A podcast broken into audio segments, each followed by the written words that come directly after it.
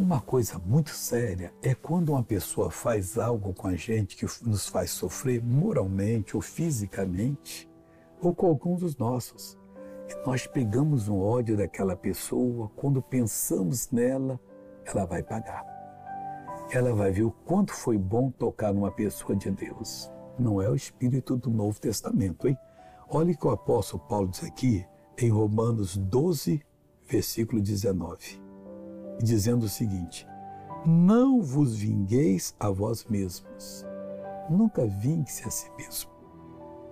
Não vos vinguei a vós mesmos, amados, mas dai lugar à ira. Porque está escrito: Minha é vingança e eu recompensarei, diz o Senhor. Se a coisa é pequena, releve isso. Diga a Deus, eu prefiro caiar essa pessoa para o Senhor, perdoando ela agora até perdoar. Agora, se é uma coisa séria que tratou-se é, até prejudicar a obra de Deus, fala, pai, eu não quero entrar nesse assunto, mas usa de misericórdia. Deus sabe o que vai fazer.